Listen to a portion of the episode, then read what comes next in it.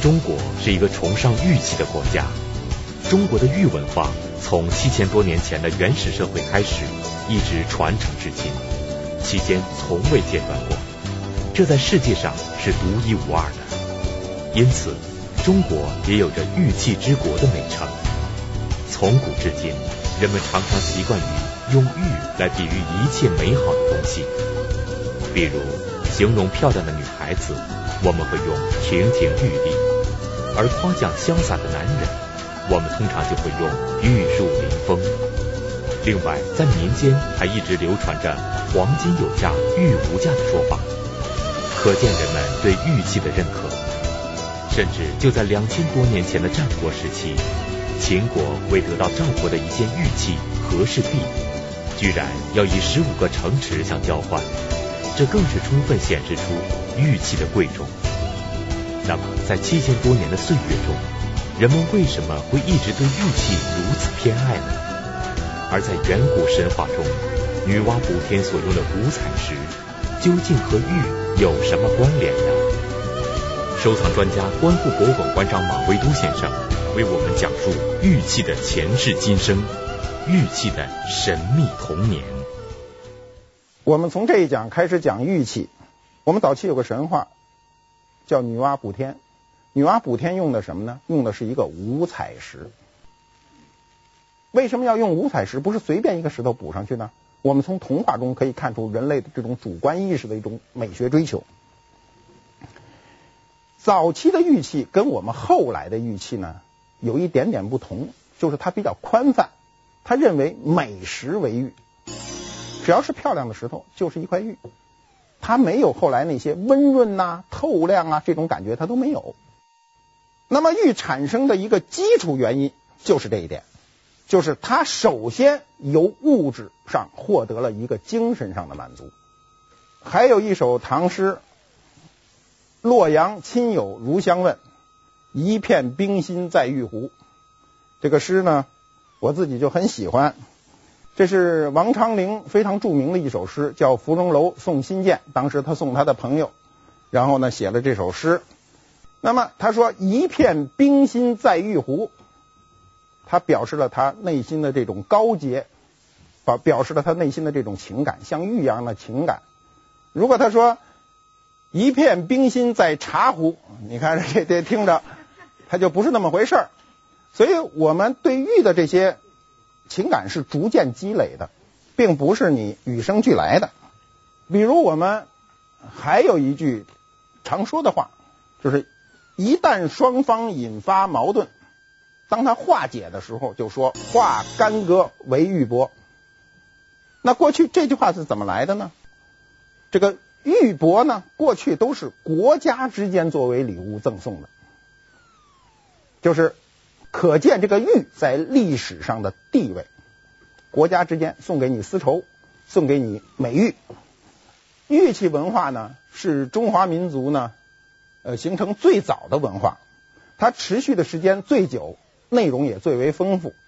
它持续了我们现在可以看到的实物，以实物论有八千年的历史，这个非常重要。就是它是中华民族独有的。从未间断的一种文化，呃，在全世界的这个范围当中呢，玉文化首推我们中华民族。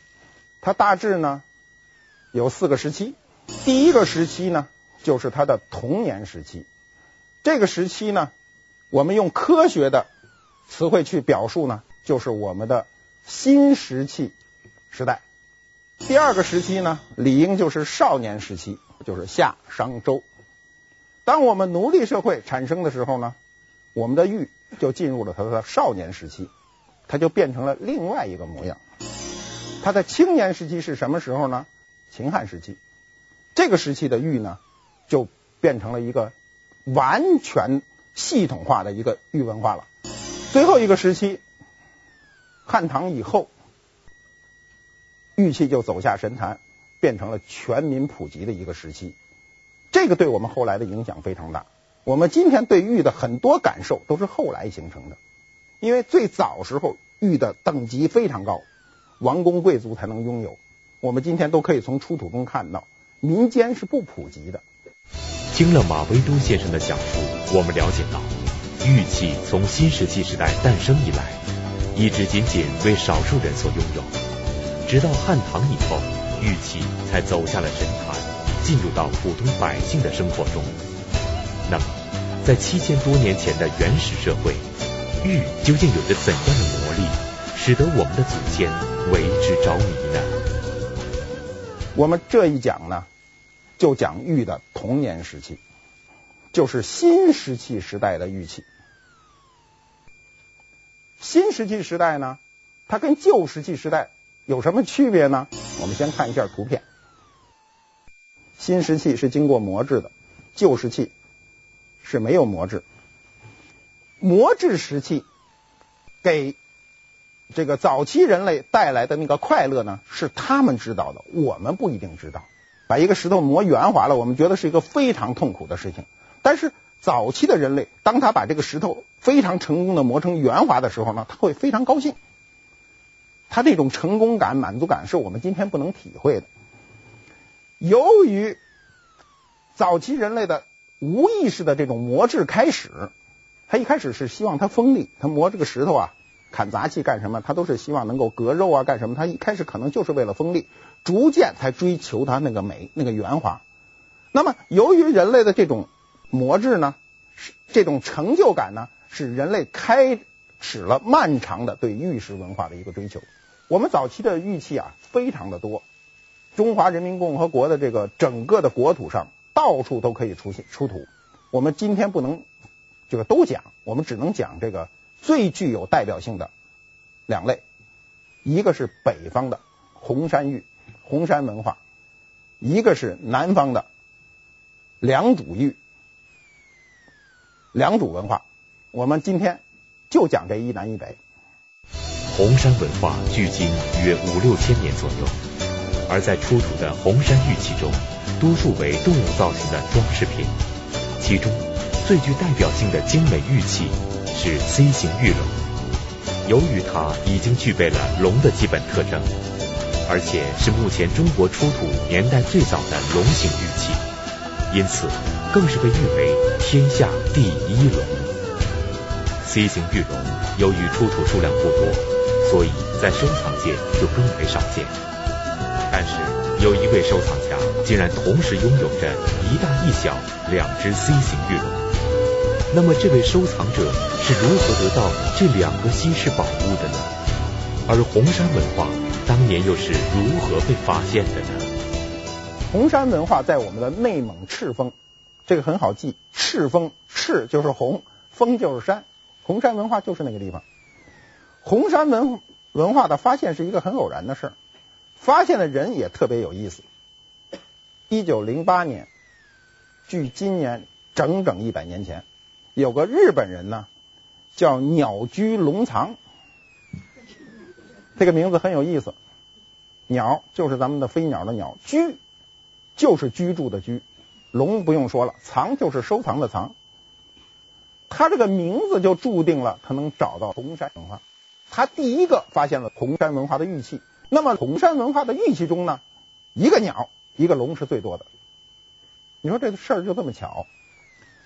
红山文化呢，以鸟兽为主，鸟都有什么呢？有鸮。有鹰，兽有什么呢？有猪，还有我们的神兽呢，就是龙。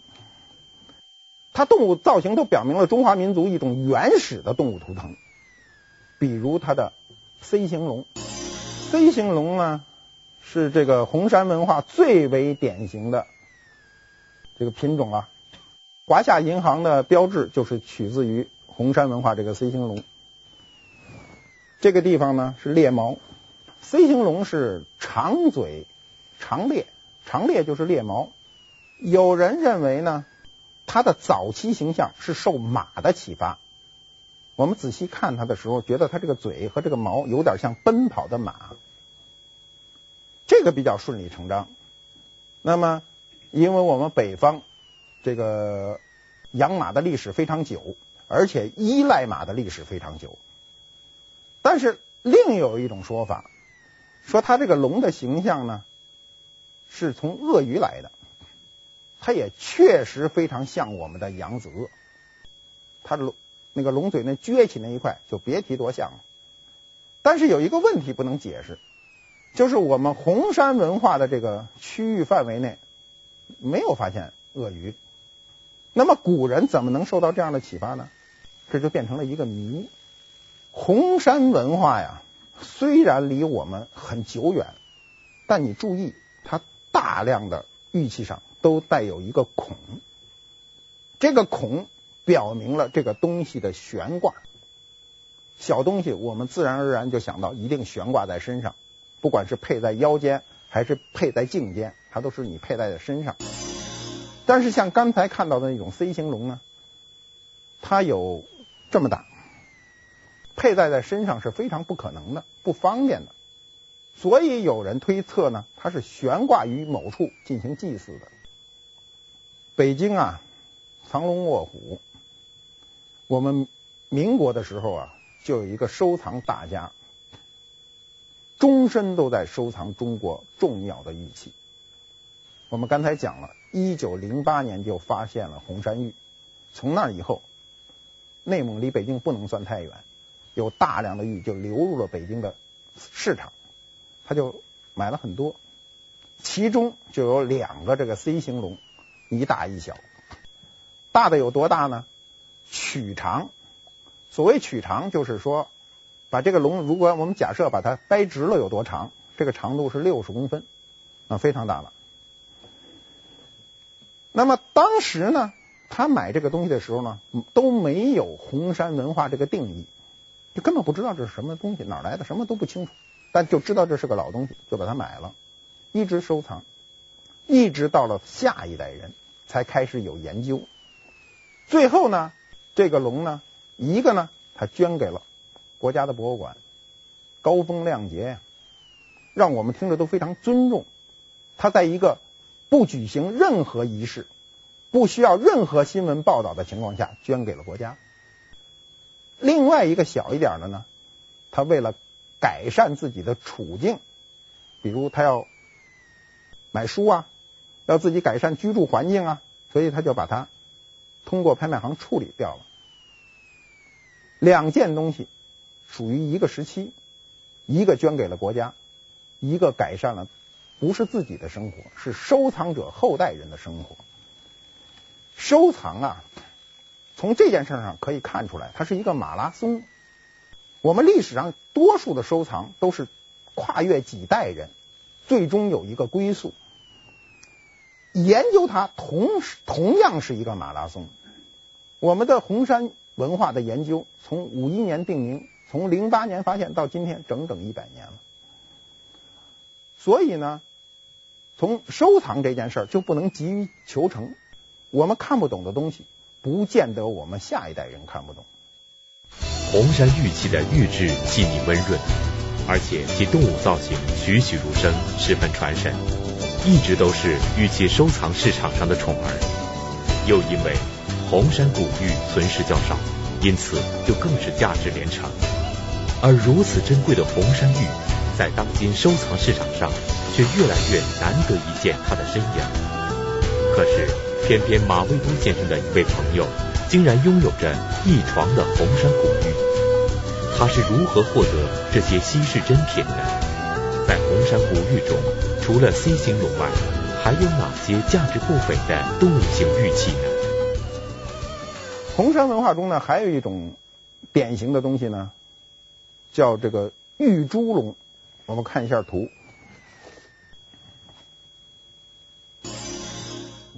这个嘴很像，很像猪，有两个孔可以系绳。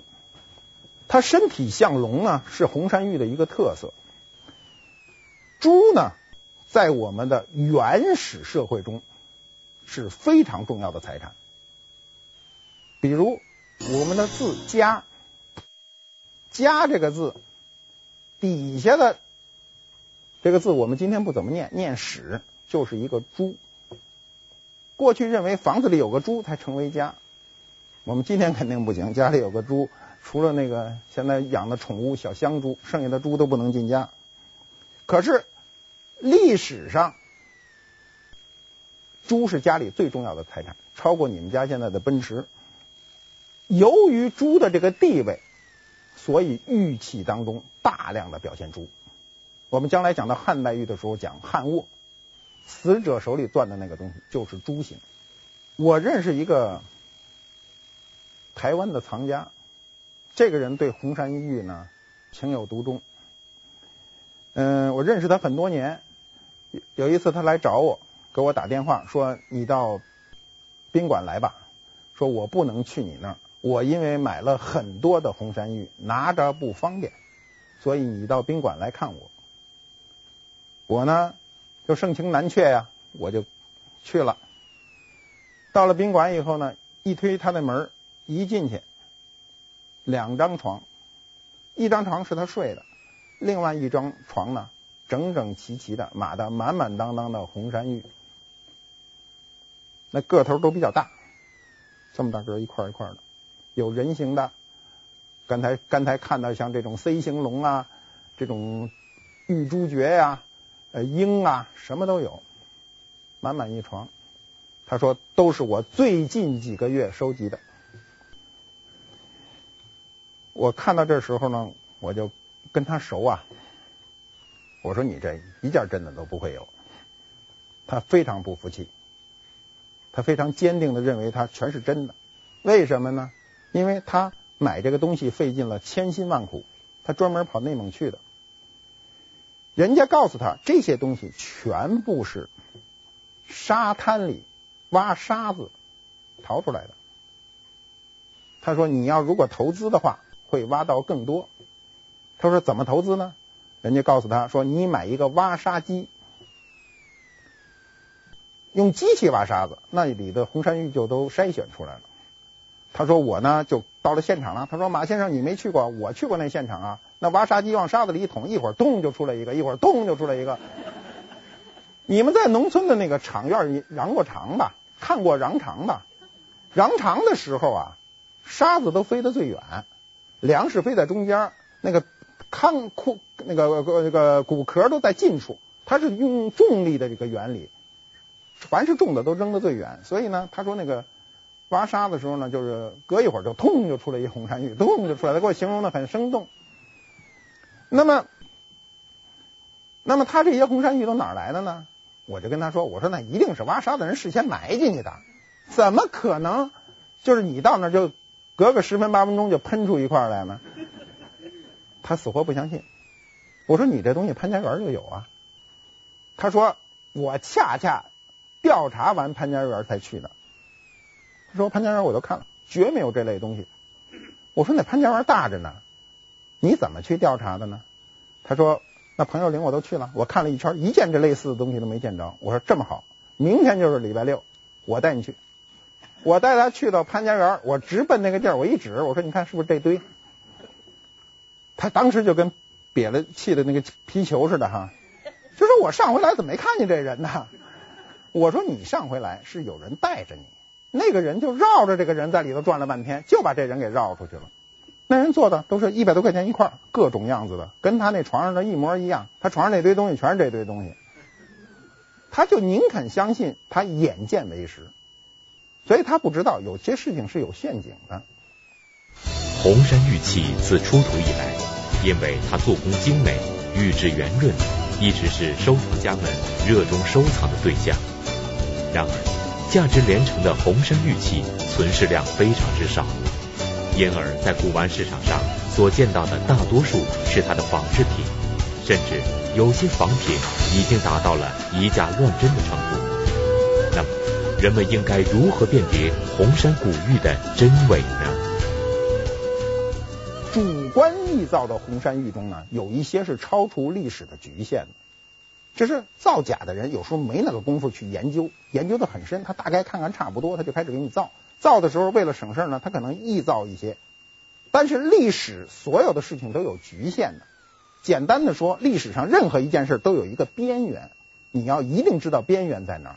我们举个例子哈，比如手机，我们今天大家都很熟，手机每个人都在用。那么手机什么时候开始普及呢？一九九零年以后，再早一点的手机也是一九八零年以后。一九八零年以前，全国没有人拿手机，撑死了有个步话机。问题是，五千年以后，如果有一个专家拿着这个说，说这个是一九九零年左右的东西，这人就是专家，他知道这个界限在哪儿。我们看玉看什么都是都是要知道历史的这个框架，每个东西历史相对给他画了一个框，我们一定要知道这个框在哪儿。我这朋友就是一无框的人啊，就是他没有没有拘束，没有没有限制，所以他看到了所有的那些让我看根本就不是红山玉的玉，他认为全是真的。和红山玉器相对应的是两种玉器，而在两种玉器中极为重要的一类玉器就是琮。但是爱好古玩的乾隆皇帝在面对它时，竟然认不出这件如此有名的玉器。这是为什么呢？另外，良渚玉器中的璧是和琮地位相等的另一类重要玉器，然而它竟然曾经成了腌制咸菜的工具，这又是为什么呢？良渚呢是就是发现浙江良渚镇嘛，所以他就以良渚这个地方命名。他的发现呢跟红山文化呢相差不远，他一九三六年发现的。红山跟良渚比起来，红山玉呢，它的动物非常多，但良渚玉的礼器非常多。首推就是它的璧和它的琮。我们看一下什么叫璧，外圆内圆，这就是璧。完璧归赵的璧，就是初始状态，就是这个样子。我很多年前啊，去杭州的时候呢，在一个朋友家看到一块璧。非常的绿漂亮，他拿出来给我看的时候呢，我还和另外一个朋友在一起。那时候呢，大部分人对良渚文化呢还不是了不很了解。他他身处杭州，他也不了解。他就说这个东西是我们家历史传下来的，说多少年我奶奶都用它腌腌咸菜，腌完咸菜以后，这块玉就搁在上面，它重啊，一搁在上面就把那个咸菜能够往下压一点。那么我就劝我那朋友。我说啊，这东西是个有意思的东西，你可以买，你跟他商量商量，看他愿意出个愿愿意这个开个什么价，你愿意出个什么价，我跟你捏合捏合，你们就买了吧，很重要的一件东西。然后我这个朋友就跟我说呀，说这个璧里头那个圆孔啊不圆，有一台阶儿，我摸着不舒服。我说这恰恰是它的特征。我们早期玉啊，打个洞啊是个非常困难的事儿，所以它可能一次从这边打打不到头，再从那边打的时候呢，它中间有一个台阶儿，有个错位。这恰恰是他早期的像良渚文化这种玉器呢，它大量的孔都是错位的。我说这恰恰是它一个特点。这是良渚文化的另一类代表，从，外方内圆中空的，它这个方呢，有时候多少带一点曲线。宋代以后啊，我们史书上对琮是有明确记载的，但是不画图。到宋代以后呢，宋人以后就干脆不知这琮为何物。我刚才说了，是一个外方内圆的东西，不知道是什么样。由宋到清，没有一个书能够画出图像来说这个从是什么东西，所以呢，人就一代一代的误传，传到清朝乾隆的时候，乾隆也不认。你看宫廷里收藏那从，乾隆时候当时都不知道叫什么，乾隆管它叫什么呢？叫钢头。乾隆这钢头也不是他编的，也是古人告诉他这东西叫钢头。钢头是什么呢？是那车轴里的一个部件，也是外方内圆，因为你只有外方内圆才能鼓动滚动它走嘛。乾隆是在这个宫廷的旧藏中发现了这么一个琮，然后酷爱就写了一首诗。写了一首诗呢，他就命令这个工匠呢刻在这个琮的内壁，然后又做了一个景泰蓝的心儿呢套在里头，搁在案头插花插笔，他随便插东西。乾隆这个诗这样写：钢头约翰古约翰，入土出土沧桑邓。他说啊，这个钢头就是这块这丛啊，它比汉朝还古点，他也闹不清楚是哪儿的。他说肯定比汉朝古点，因为汉朝的玉他很清楚，他看着这东西古老。入土出土呢，沧桑更记录了这个历史的沧桑。乾隆还是一个非常有雅兴的人，他对高古的东西非常感兴趣。我们对乾隆要有所了解，知道他有大量的收藏品都是他他所不知的，他也愿意去探究。他这种精神呢，实际上还影响了乾隆盛世的收藏精神。在大量的良渚玉器上，都刻有一个神秘的图案，在这个图案中有一些纹路雕刻的细如发丝，而这样的制作工艺。即使在现代也是有难度的。那么，在五千年前没有任何金属工具的年代，良渚人是如何制作出这些神奇的玉器的呢？此外，关于这个神秘图案的种种解释，一直以来都是众说纷纭。有人说是面具，有人说是人兽合一的图案。那么，远古时期的良渚人为什么要在各式各样的玉器上？都雕刻上这个神秘的图案呢？良渚文化呀，它有一个谜，这个谜呢特别有意思，它是由它的图案引起的。良渚文化中呢，它大量的玉器上都刻一个统一的图案，是这个样子。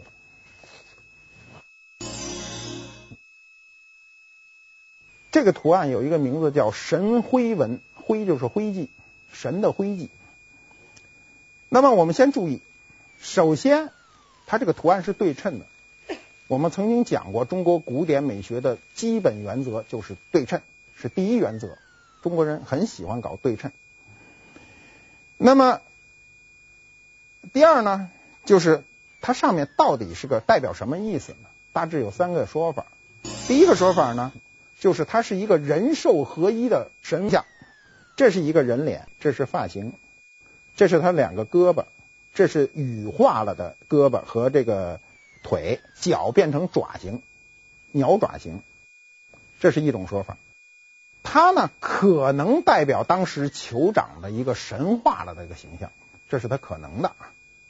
第二个说法就是巫师骑在了一个可以上天的神兽的身上，上面那个是巫师，底下是个神兽，所以因为可爪形嘛。它那个脚是爪子形，那就代表它能飞起来。第三呢的说法呢，就是它整体就是个大面具，来吓唬人的。整体是一个面具，这是眼，这是鼻，这是嘴，上面的这个是等于是一个帽子，等于是一个这个夸张的一个事物，这是一种说法。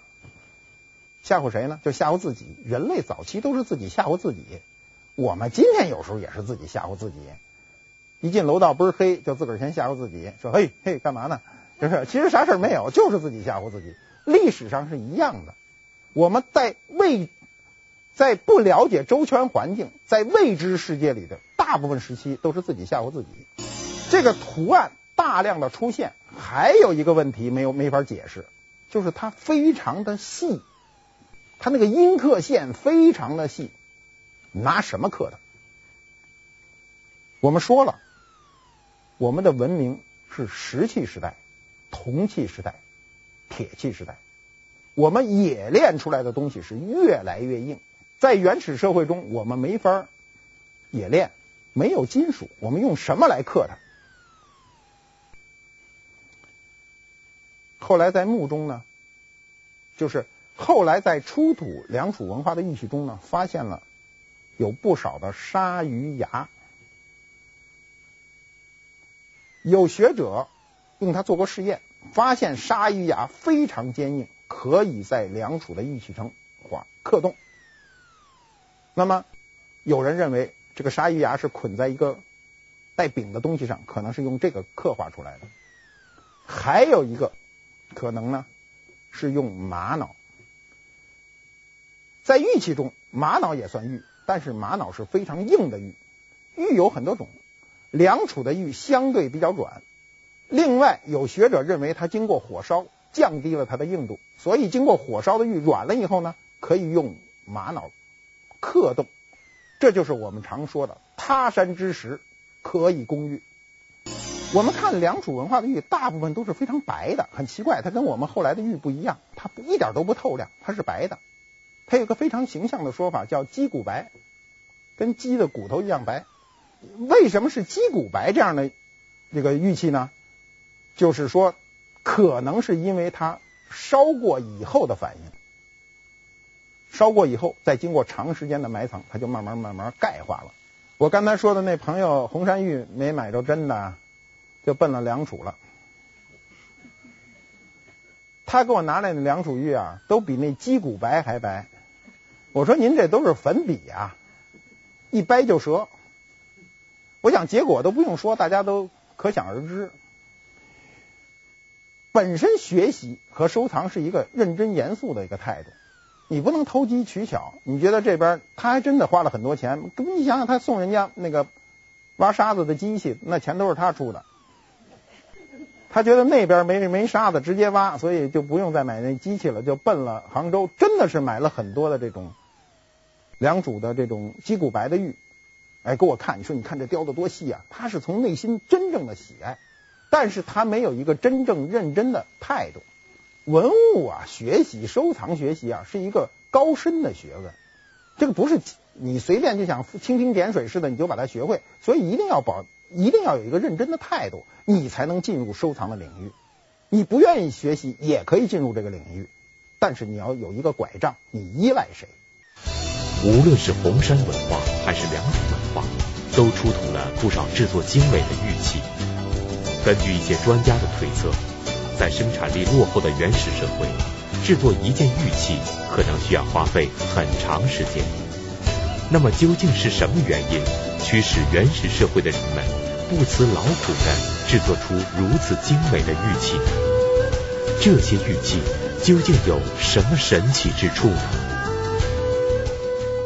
古人的生活呀，都比较单一，跟今天的生活不一样。我们今天可能去滑雪，可能去听音乐会，去会朋友，各种事儿很多。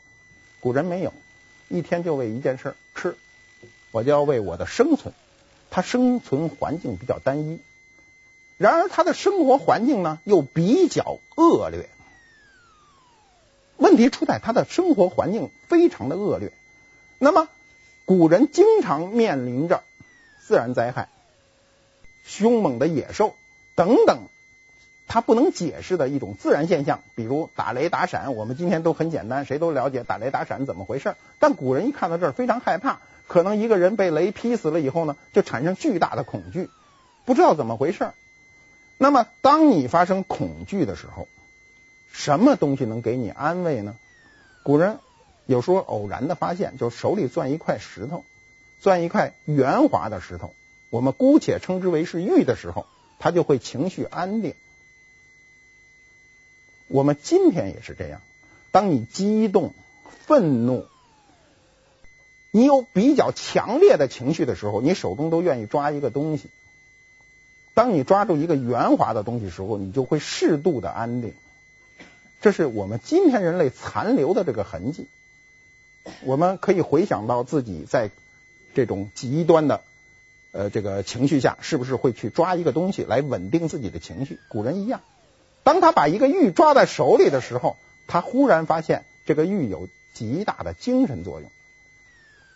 这就是玉给他带来的最原始的好处。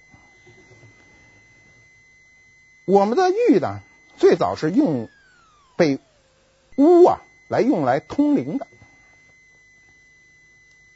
巫他要跟神去沟通，中间要有一个媒介是什么呢？就是这个玉。所以古书上的记载呢，他认为呢，灵是灵巫也，以玉示神。就说的是这个巫呢，就是拿这个玉跟神沟通。比如我们红山文化中呢，有这么一种孤形器，我们看一下图。这个东西是通的啊，中间是通的，没有底，是个孤形器。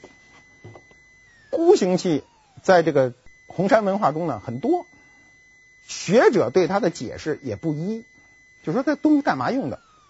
我刚才说了，就是历史上有很多东西，我们今天是没有办法准确的解释它历史上是干嘛用的用途。那么这个箍形器的出现呢，有学者认为呢，它就是一个发箍，没有什么复杂的，就跟我们今天女孩子有时候头上搁一个发箍道理一样。但是它这个箍特别大，我们看到都这么大，这么粗，很大。那么把头发如果都通过这个箍伸出来的时候呢，它会显得非常夸张。恰恰古人就运用了这种夸张，使它是这个乌啊，使它显得它能够通神灵。我们今天看到印第安人的那种夸张的羽毛、夸张的形态，都受这些东西的启发。这一讲呢，我们讲的是原始玉器。红山良渚玉器呢，它它有五千年的历史，它主要都用于殓葬。我们进入奴隶社会以后，玉器将变成什么样呢？我们下一讲再讲。谢谢大家。